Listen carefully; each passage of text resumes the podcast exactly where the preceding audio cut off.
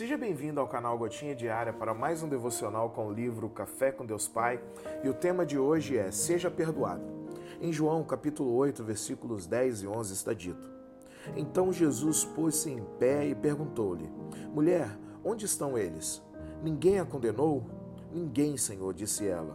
Declarou Jesus: Eu também não a condeno. Agora vá e abandone sua vida de pecado. Bom, na vida há situações em que ficamos com dívidas emocionais, ficamos no negativo, no vermelho e com sensação constante de que temos uma dívida impagável. Isso acaba gerando uma vida amarga. Se continuarmos a carregar essa dor, a nossa vida ficará presa, amarrada e sem condições de seguir em frente com alegria e boas expectativas. Por isso, o perdão e o arrependimento são fundamentais. Muitas vezes, não permitimos Deus trabalhar em áreas da nossa vida e nos tornamos pessoas duras, realmente inflexíveis. Quando Jesus pergunta à mulher onde estavam seus acusadores, ele sabia que todos já se haviam retirado, mas ele queria mostrar que todos também eram iguais a ela, pecadores. Com isso, ministrou o perdão e o arrependimento na vida daquela mulher ao dizer que também não a condenava. Quantas vezes a gente coloca um ponto final na nossa história por causa de uma escolha errada, uma falha ou um pecado? Então, não conseguimos nos perdoar, ficamos cutucando a velha ferida e vivendo presos ao passado. Mas Deus quer lhe dar um novo destino. Siga em frente, pois Ele tem coisas novas para você. Antes daquela mulher ser abraçada pelo amor de Jesus, ela foi inundada pelo perdão de Deus Pai. Talvez você só não tenha conseguido viver uma verdadeira vida com Jesus justamente por isso. Por mais que você tenha conhecimento do amor de Deus por você, a necessidade de perdão o tem impedido de verdadeiramente ser alcançado por essa verdade. Por isso, hoje é o dia oportuno para você se libertar de todas as cargas e dívidas emocionais. Peça e receba o perdão de Jesus.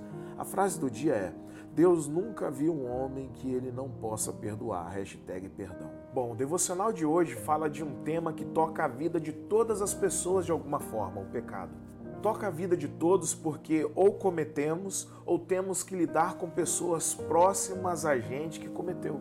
O salmista vai dizer que o pecado corrói os ossos, que traz tristeza à vida dos homens. Jesus vai dizer que o pecado escraviza e esse opressor usa nossas fraquezas para acrescentar vergonha, tristeza, depressão, destruição, inimizade, morte, enfim, para amarrar a nossa vida ao pecado cometido. Como se não bastasse todo o ódio, toda a tristeza e toda a amarra vivida nessa luta interna que o ser humano que peca vive, dependendo do pecado, existe a ética moral dos que, em sua grande maioria, praticam a santidade, que naturalmente eles ficam desapontados com os teus erros porque confiavam em você.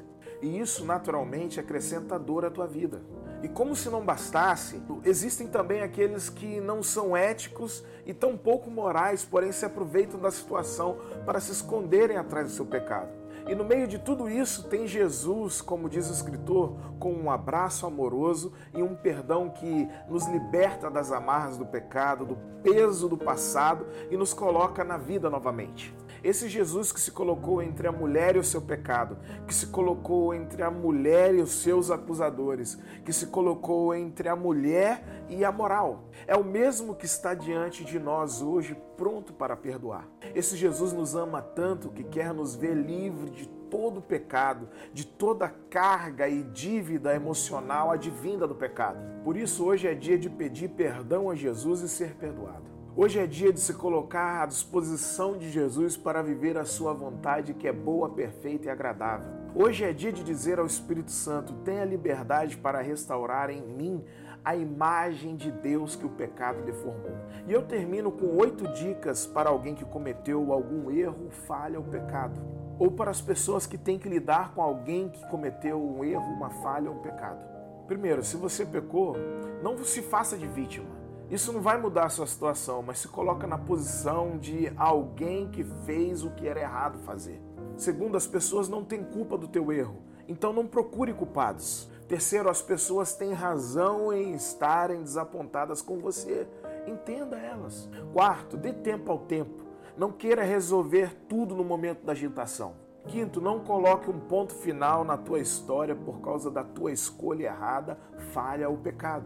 Sexto, Jesus está entre você e o pecado, entre você e a moral e entre você e as pessoas. Sétimo, o perdão de Jesus é poderoso para restaurar por completo a tua história. Você vai olhar para trás e vai ver que a bondade e a misericórdia seguiram você. Esses são os melhores seguidores que nós podemos ter hoje em dia.